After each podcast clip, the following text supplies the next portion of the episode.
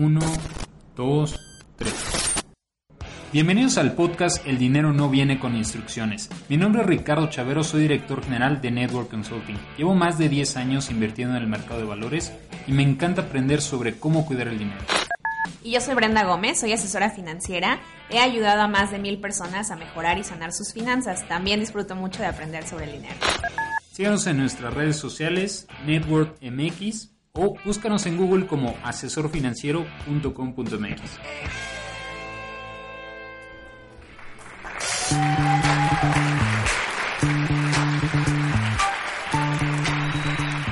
¿Qué tal? Bienvenidos al podcast El dinero no viene con instrucciones. Mi nombre es Ricardo Chavero y aquí nuestra co-host. Hola, soy Brenda Gómez.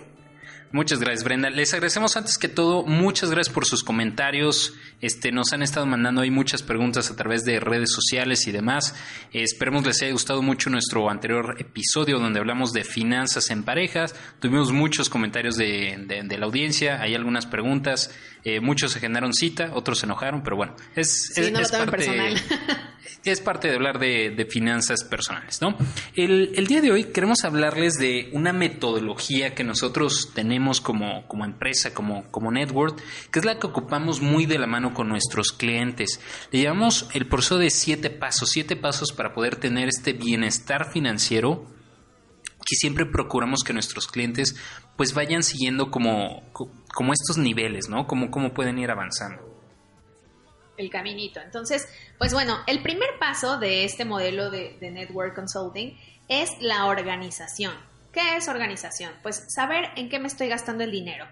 Si no sé en qué me gasto el dinero, pues difícilmente puedo avanzar a las siguientes casillas, ¿no? Es muy común, por ejemplo, que tengamos de pronto gastos hormiga, que los gastos hormiga son esos gastos que parecen invisibles y parecen irrelevantes. O sea, cuando empiezo a dar 20 pesos, 15 pesos, 30 pesos porque no son relevantes, pues resulta que sí lo son, porque si los voy sumando de cuánto es a la semana, cuánto es al mes, cuánto es al año, de ese gasto hormiga puedo estar haciendo alguna, alguna aportación importante, por ejemplo, para mi plan de retiro o para mi fondo de emergencia o puede ser, pueden ser mis vacaciones. Eh, yo, yo tengo un término que se me ocurrió hace algunos años que le decía, es como la, la ceguera financiera, ¿no? Y muchas veces nos gusta estar como en ese estatus de decir, yo gano tanto, ¿Cómo lo gaste? ¿Quién sabe? ¿No? Es como, pues yo nada más veo que a final del mes veo si sobra o no sobra o me endeudé, ¿no? Pero muchos de nuestros clientes tienen eso que llamo ceguera financiera, decir, no sé, o sea, como que yo nada más voy viendo cómo va por la vida y si veo que ya tengo poco en la cuenta, pues dejo de, gastar. Pasa la tarjeta y cierro los ojos, ¿no? Exactamente. Y, ese es un error brutal. Es de lo primero que hacemos con nuestros clientes. Este paso de organización es sentarnos con ellos. Muchos de nuestros clientes le llaman este proceso, alguna vez un cliente me decía que es hasta catárquico, ¿no? Porque dicen, ay, es que nunca en la vida lo había hecho. Y es la realidad. La, realidad es que en, según cálculos de la Comisión Nacional de Bancaria y de Valores en el último reporte de inclusión financiera que hicieron, solo, bueno, se calcula que un 50% de la población lleva una especie de registro y principalmente esta especie de registro es de los que pagan impuestos, porque mínimo piden ingresos y gastos. Entonces, no necesariamente quiere decir que saben en qué gastan, ¿no? Pero en términos de cultura, educación financiera, se calcula que el 96% no la tiene. Es decir, el 4% en promedio son los que sí saben exactamente en qué se les va el dinero. Y a veces yo digo, es algo muy lógico, porque hay muchas cosas que se pueden cuantificar en esta vida, ¿no? Este, si, si estoy saludable o no, pues a lo mejor podría ser un score, etcétera. Pero en el dinero es muy fácil. Si ganas 30 mil pesos y te gastas 25 mil pesos, no hay vuelta de hoja. Todo está con números. Oye, ¿cuánto me gasté aquí? 5 pesos. Y acá 10 pesos. No hay forma de que no sepamos estos números. Entonces, muchas veces cuando hacemos ese estudio de, a ver, ¿cuánto gastas en renta o hipoteca? ¿Cuánto gastas en eh, limpieza, cuánto gastas en eh, Total Play, en Dish, etcétera. Cuando vamos viendo todos esos gastos y hasta ese momento se dan cuenta nuestros clientes, eh, de pronto como que, ven una luz, ¿no? Y dicen, ah, caray, nunca me había dado cuenta siquiera cuánto gano al año, que es un cálculo tan sencillo como multiplicar este lo que gano por 12 más los aguinaldos, bonos y demás. Eh, para empezar desde ahí nunca habían visto ese número. Entonces yo le digo, mira, no se puede mejorar lo que no se mide. Si no sabes tus números, cómo quieres tener mejor este finanzas personales. Entonces, por eso debe ser el primer paso, ¿no? Como dónde estás parado ahorita para entonces saber a dónde queremos llegar. ¿Cómo, cómo te fue a ti es la primera vez que, que hicimos ese, ese cálculo, Brenda? ¿Qué, ¿Qué es lo que pensaste? ¿Ya tenías más o menos una idea o...? No, eh, me pasaba como, como veo que le pasa a muchos clientes que tienen identificados los gastos grandes, ¿no? Así Es- como es mi renta, ah, bueno, tanto. Es correcto. En transporte yo pagaba tanto, más o menos tanto de gasolina, como que solo los grandes.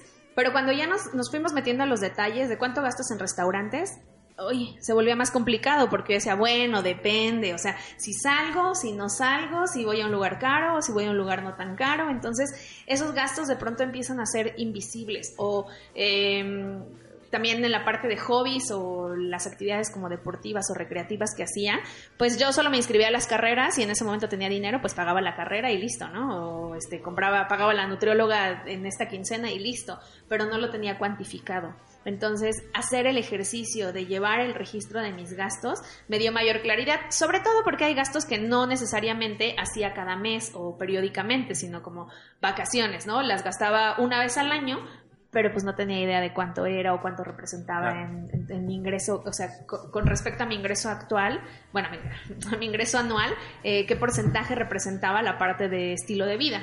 Entonces fue muy, muy ilustrativo, me abrió los ojos de, para poder identificar como, ah, pues ya sé en qué se me va el dinero, o sea, no es que no tenga, no gane lo suficiente, sino que lo administro pésimo.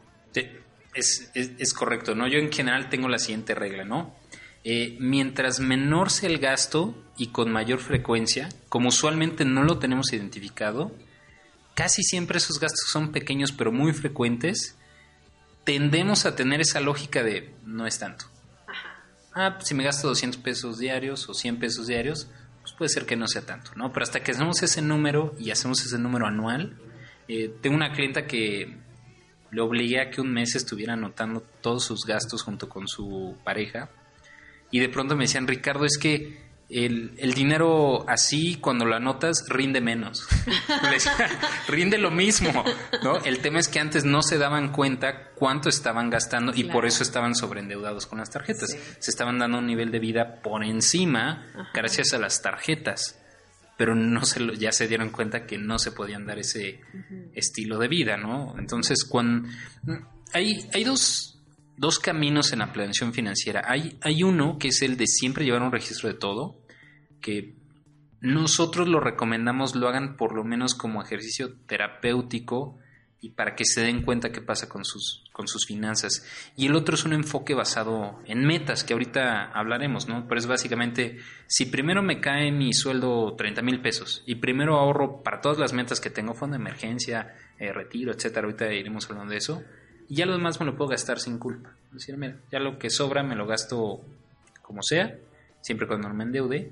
Eh, de- desde mi punto de vista, ese es el camino más sencillo y más práctico, ¿no? Siempre como en cuanto me cae mi dinero, lo primero que hago es destinar el dinero para ahorro, inversión, etcétera, todos los compromisos que tengo, y lo demás me lo puedo gastar pues sin ningún tema, ¿no? Porque ya sé que como que eh, yo lo veo como porque así me educaron cuando estás comiendo, primero me acabo las verduras y así ya lo demás me lo puedo acabar como como sin culpa, ¿no? Como primero llegué y me comí mis verduras, entonces ya no pasa nada si, si después quiero comer el postre o etcétera, ¿no? Yo así lo veo, entonces es igual, si primero haces como tus obligaciones o hace ratito hablamos de la escuela, si el viernes haces tu tarea, tienes el sábado y el domingo para, para disfrutar como tú quieras, ¿no? Pero Sí. primero hiciste las... Yo sé, se va a escuchar muy ñoño, pero primero hiciste esas tareas, ¿no? Entonces, en las finanzas es igual, que tiene que ver con ese primer paso, organización. Desde mi punto de vista, de los más importantes si queremos tener finanzas sanas. Porque de ahí se desprende todo. ¿no? Si no sé cuánto gano y en qué se me va, ¿cómo voy a querer hacer una planeación de qué? ¿No? O sea, Exactamente. ¿qué, qué vas a querer planear si primero hay que ver Sí, dónde está claro. tu dinero? ¿no? Entonces, pues bueno, ese es el primer paso. Eh, así que si no saben en qué están gastando su dinero, abrimos la invitación. Registren una quincena o un mes, todos los gastos que tienen, para que puedan empezar a, planear y vayamos al siguiente paso. El siguiente paso es el enfoque. Enfoque es hacer un presupuesto que hay muchas maneras de hacer un presupuesto. Eh, ya lo hemos platicado. En Network nosotros trabajamos con el modelo 50-20-30, que quiere decir que con la mitad, con el 50%, voy a cubrir mis gastos esenciales, que esos incluyen pues vivienda, transporte, alimentación, eh, si estoy pagando algún seguro, este, también si estoy pagando alguna deuda, pues no la puedo dejar de pagar, ¿verdad? Después el 20% viene futuro, que son... Que una forma de identificar que lo comentabas, me parece que en un, un episodio anterior, Rende, es ¿Qué son necesidades? Porque a veces uno ahí puede ser un poquito tramposón, ¿no? Decir, oye, si gano 30 mil y mi 50% para gastos esenciales o básicos, en este caso serían 15 mil pesos, ¿qué es realmente una necesidad o algo esencial? Y tú decías, ¿lo necesito o lo quiero? ¿No? O es un deseo, ¿no? Entonces, es muy importante detectar que tener un techo donde vivir posiblemente si es una necesidad. Necesitas pues estar en algún lado, ¿no? Comer, pues también. Ir todos los días a tu restaurante favorito, no necesariamente. Entonces ahí nada más que identificar ese tema de, mira, eh, la comida sí es necesaria.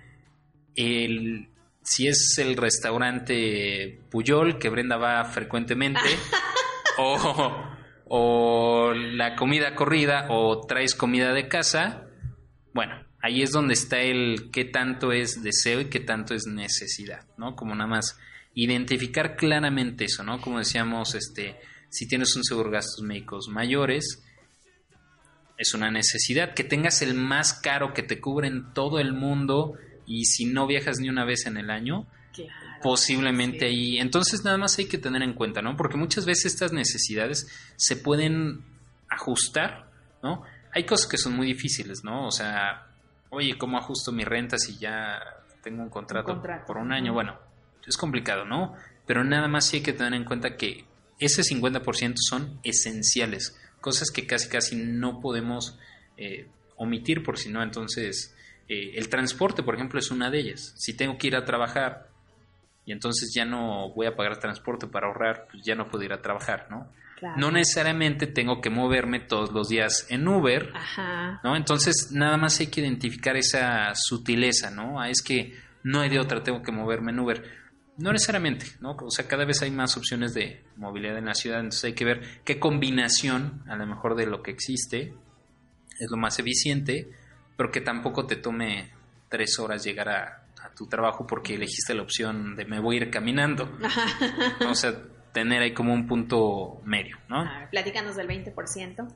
El 20% tiene que ver con, yo, yo, le llamo así el futuro, ¿no? En general como el ahorro, ¿no? La inversión, ¿no? Y ese 20% lo veremos en el paso 3, una parte irá para un fondo de emergencia, si es que no lo tenemos, otra parte para educación, que también lo llamamos como, como una inversión, o simplemente inversión, ya sea a largo plazo o un portafolio de inversión. ¿no? Entonces ese 20% idealmente debería de ser lo que nos deberíamos de quitar, el impuesto que nos deberíamos de quitar para el Ricardo del futuro, ¿no? para la Brenda del futuro que nos va a agradecer, decir, ah, mira, gracias a que ahorraste ese entre 10, 20%, es que ahora tengo un capital, ahora puedo hacer algo más, ¿no? Y ese 30% que tú le llamas la gozadera. La gozadera. Es el estilo de vida.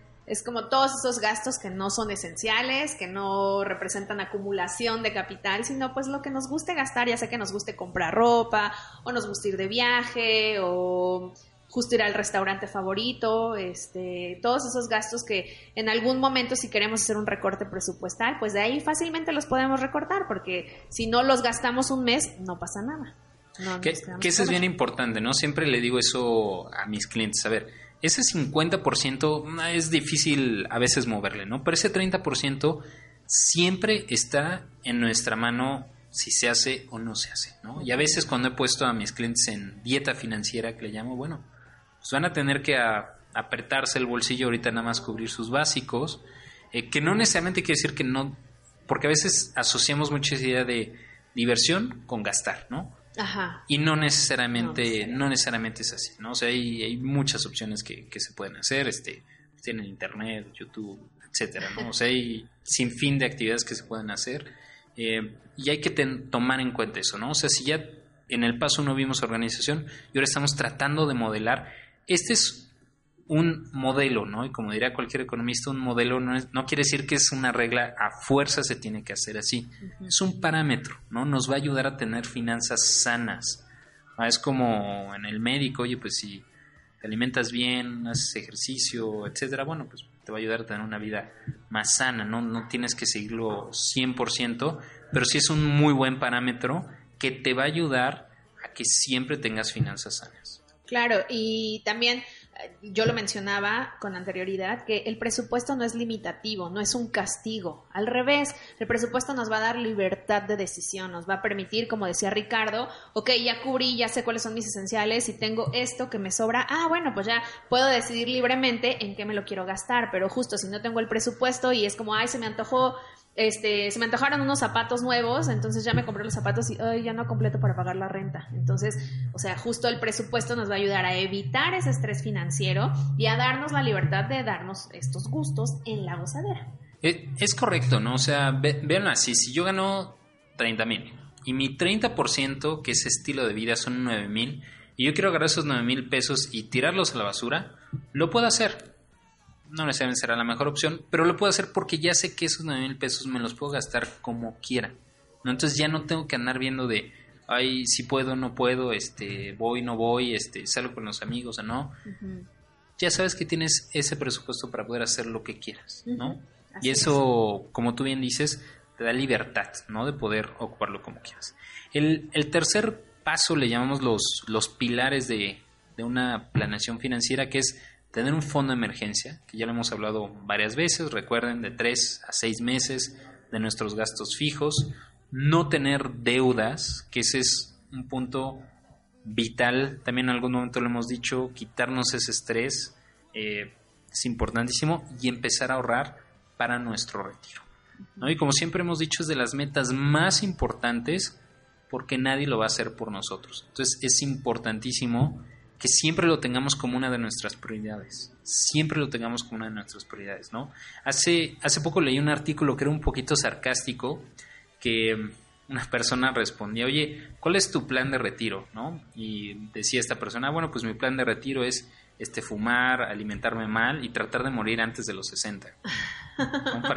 Para, que no tenga que, que, vivir con eso, ¿no? Y era irónico porque obviamente nos encontramos además en un punto en la historia de la humanidad donde en, no solo en México, sino en varios eh, países, el tema del retiro es muy complicado. ¿no? En muchos países se está planteando el subir la edad de retiro, pero eso trae también un gran tema que con la automatización que hoy existe, pues se calcula que para el 2020, de, perdón, para el 2050, la mitad de las profesiones que hoy hay ya no existan. Entonces va a ser un tema, oye, pues a lo mejor ahora tengo que trabajar hasta los 75, pero si en 10 años me quedo sin trabajo, va a ser un problema. ¿no? Entonces es muy importante que lo tengamos como una de nuestras prioridades. Como le digo a mis clientes millennials, mira, seguramente te vas a hacer multimillonario con alguna idea que vas a tener, pero y si no, por si las dudas ve ahorrando para, para tu futuro. Yo sé que te vas a ser millonario, pero por si las dudas ten ese plan B que puedas ir haciendo ese retiro y lo empieza a hacer desde hoy porque como hemos visto en otros episodios la diferencia de un año, dos años, tres años con el interés compuesto se vuelve muy relevante en el largo plazo. Sí, de hecho a mí me yo he tenido experiencias de personas que me dicen de pero para qué voy a para qué voy a ahorrar para mi retiro o sea y si no llego si me muero antes entonces, pues con mi humor negro les digo como, pues sería el mejor de los casos. O sea, si no ahorras y no llegas, pues felicidades. La verdad es que jugaste bien. La libraste. Pero si sí llegas, híjole, qué drama. Qué drama llegar a una etapa de la vida donde aparentemente esperamos como vivir tranquilos, vivir sin estrés financiero y llegar a esa etapa, llegar pobre y, o sea, también llegar con buena salud sería un muy buen detalle, pero y si no, Híjole, pobres y enfermos, sí es una combinación, la verdad, bastante mala.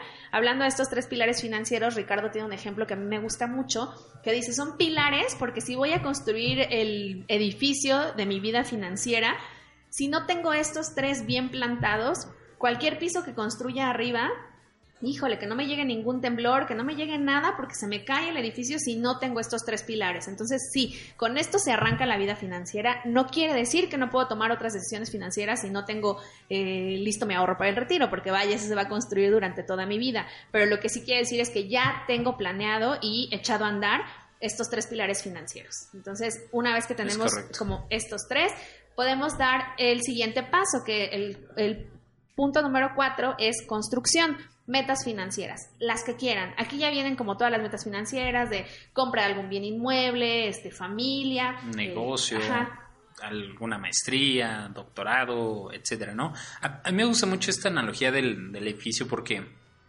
como hemos dicho, a veces hay gente que se quiere quedar siempre en la planta baja, ¿no? Con no tener deudas soy feliz. Y está bien, ¿no? Lo ideal sería que empieces a construir ese patrimonio, ¿no? Decir, oye, pues yo quiero tener un edificio de, de 10 pisos, ¿no? Entonces, si voy poniendo bien esos cimientos, y como, como decía Brenda, oye, si ya tengo fondo de emergencia, no tengo deudas, si estoy haciendo para mi retiro, entonces ahora puedo decidir qué va a estar en el primer piso, ¿no? Oye, quiero poner un negocio. Ah, perfecto. ¿Por qué? Porque si ese, esa meta se eh, no funciona, ok, por lo menos tienes tu fondo de emergencia y sigues ahorrando para tu... Oye, quiero invertir en el mercado de valores, que muchos clientes no dicen, oye, quiero invertir en el mercado de valores, quiero comprar acciones de Apple, de Tesla, de Amazon, de la empresa que ustedes gusten. Ok. Oye, de pronto se cayó y ¿qué crees? Tengo una emergencia y lo necesito. Ah, bueno, por eso hicimos un fondo de emergencia, para que ocuparas eso y no necesariamente se viera afectada esa inversión, digamos como todo tiene una razón de ser, ¿no? Si más adelante decimos, oye, es que em, iba a estudiar mi maestría o doctorado, y, pero de pronto el CONACID este, cerró las becas y ya no están depositando y etcétera. Ah, bueno, tengo mi fondo de emergencia y además sigo ahorrando para mi retiro. Claro que, por ejemplo, para retiro algunas personas me dicen como, es que yo en retiro voy a vivir de mis negocios. Está bien, o sea, es un plan financiero, pero ¿y si por alguna razón esos negocios no les va bien y no hiciste tu planeación para el retiro? Pues ya está comprometido como tu presente y tu futuro. Y muchas veces le decimos a los empresarios que también tenemos muchos clientes, mira, no es que vas a destinar el 100% de tus ganancias al tema del retiro. Muchas veces le decimos, aporta el 10%, aporta uno de cada 10 pesos que tengas a esa meta. No quiere decir que tienes que, ah, tengo que sacar el 50% de mi negocio para poder hacer eso. No, con que... Esa es la gran magia del interés compuesto, que con poquito, si lo haces durante mucho tiempo, el interés compuesto hace la carga pesada, se va a volver mucho capital en el largo plazo. Entonces no es que tienes que hoy dejar de hacer, ay, es que entonces ya no vivo en el presente.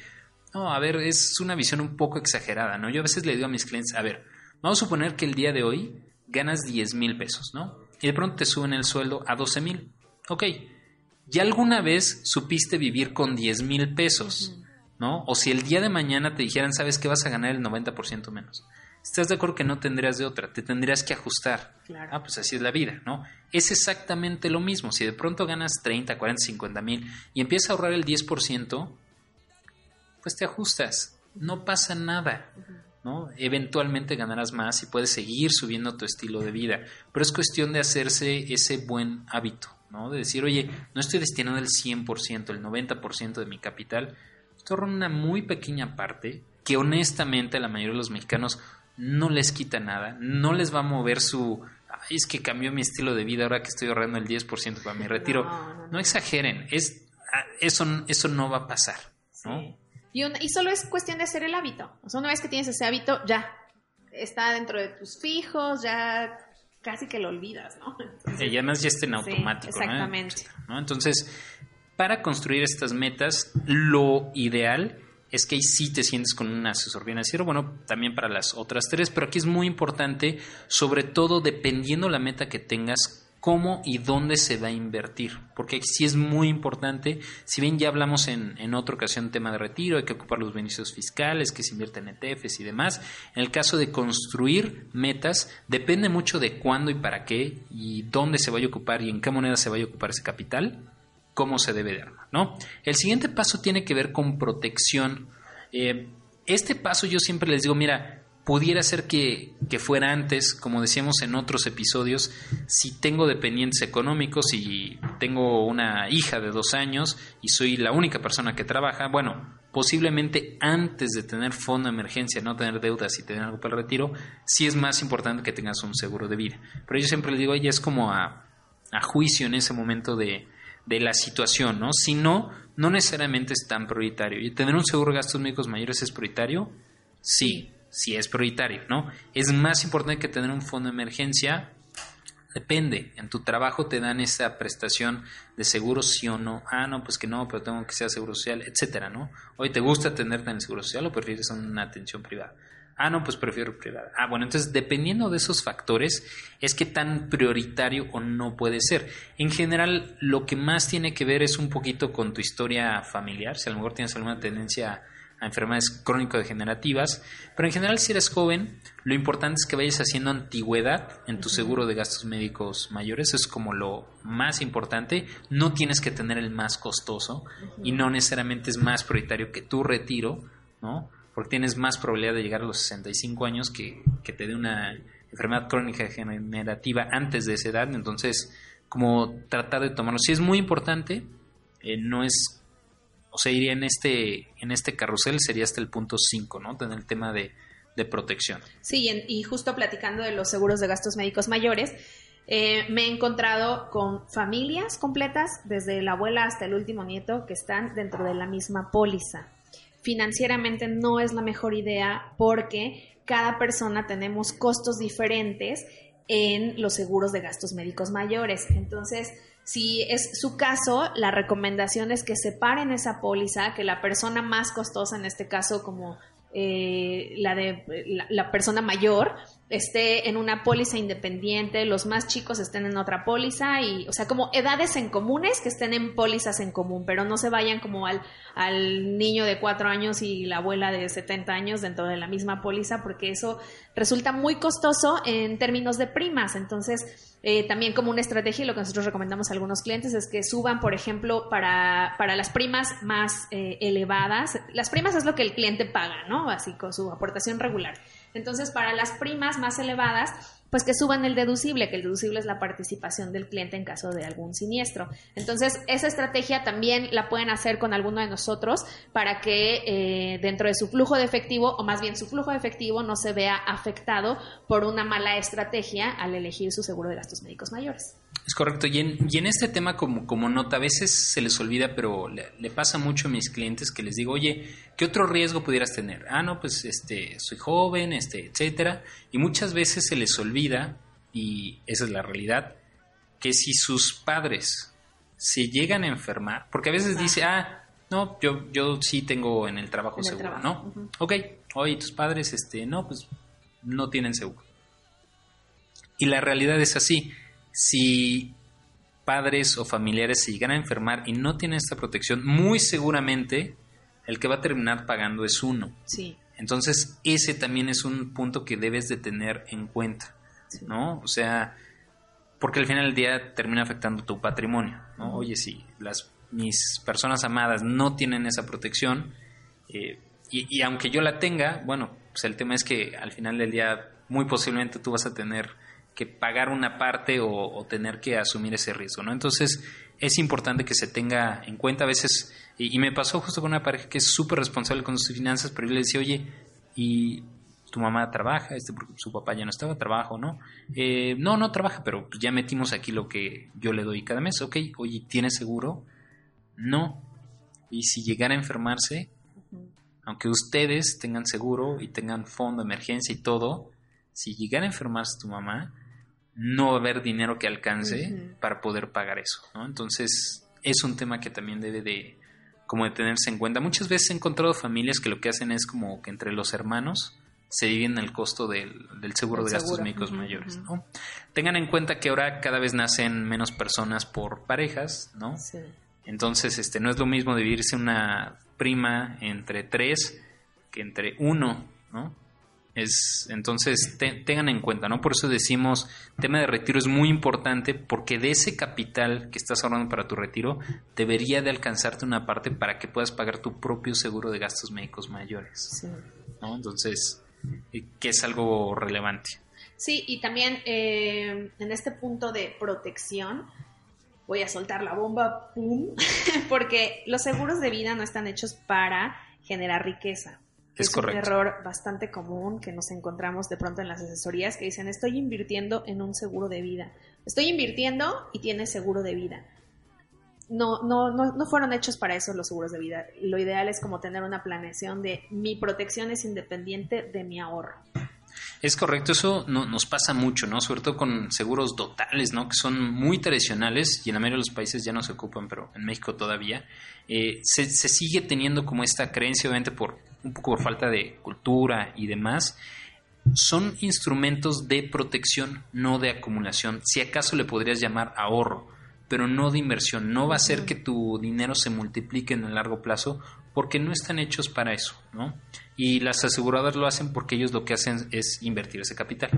¿no? Usualmente como, como son rentables las aseguradoras en, en nuestro país, es ese capital que les dan, ya sea de seguro de gastos médicos mayores o primas de seguros de vida, ellos sí lo invierten en instrumentos financieros y así es que son rentables, ¿no? Entonces hay que tener en cuenta ese punto, ¿no? El, ah, bueno, perdón, que en este punto de protección, pues bueno, ya hablamos de los seguros de vida, los seguros de gastos médicos, hay otros seguros que también son importantes. La parte de protección es justo proteger el patrimonio, proteger la riqueza que estoy eh, construyendo. Entonces también, por ejemplo, seguros de, de vivienda, seguros de casa, no necesariamente tengo que ser propietaria de la casa donde vivo para contratar un seguro para todos los que somos inquilinos, para los que rentamos, podemos contratar un seguro de inquilino que me cubre, por ejemplo, las, eh, las pertenencias o lo que hay dentro del departamento. Entonces, en caso de algún siniestro o que entren a robar a la casa o algo así, pues estar protegida, como, eh, como les decía, es para proteger mi patrimonio. Entonces, podemos Además de que son muy económicos. Exacto, son, tienen, son de muy bajo costo y la protección es bastante amplia. O sea, incluso hay seguros que,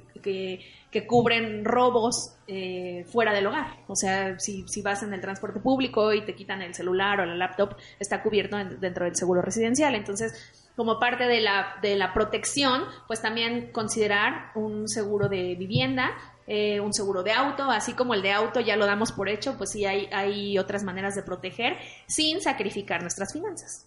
Es correcto.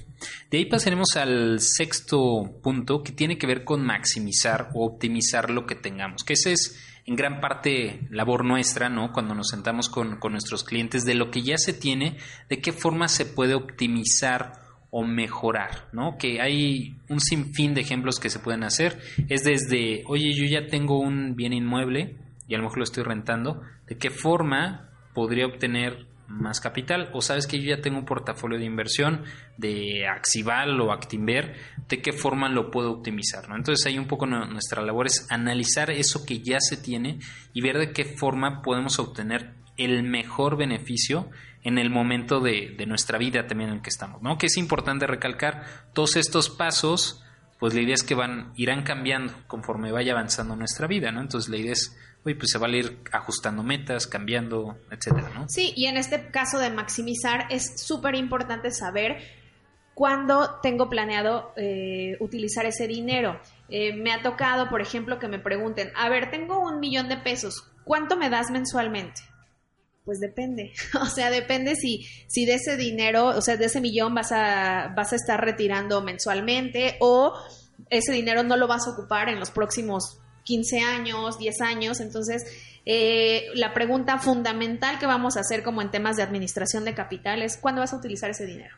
Siempre, ¿no? Que se le conoce como horizonte de inversión y es muy importante entender eso, ¿no? Si yo hoy tengo 2, 3, 4 millones de pesos y, también yo creo que a todos les, les ha pasado, este, pues lo más importante es en qué lo quieres ocupar y cuándo lo vas a ocupar. Es como vital. De ahí el último paso y de los más importantes tiene que ver con seguimiento, ahí también es una parte que nosotros hacemos porque tratamos que sea por lo menos una vez al año o dos veces al año, porque nuestras metas y nuestros planes van a ir cambiando conforme pues vayan cambiando nuestra vida, ¿no? Si de pronto decidimos casarnos, si tenemos un, un aumento de sueldo, si cambiamos de trabajo, eh, también si perdemos nuestro trabajo, etcétera. O si ganamos más dinero. O si ganamos simplemente más dinero.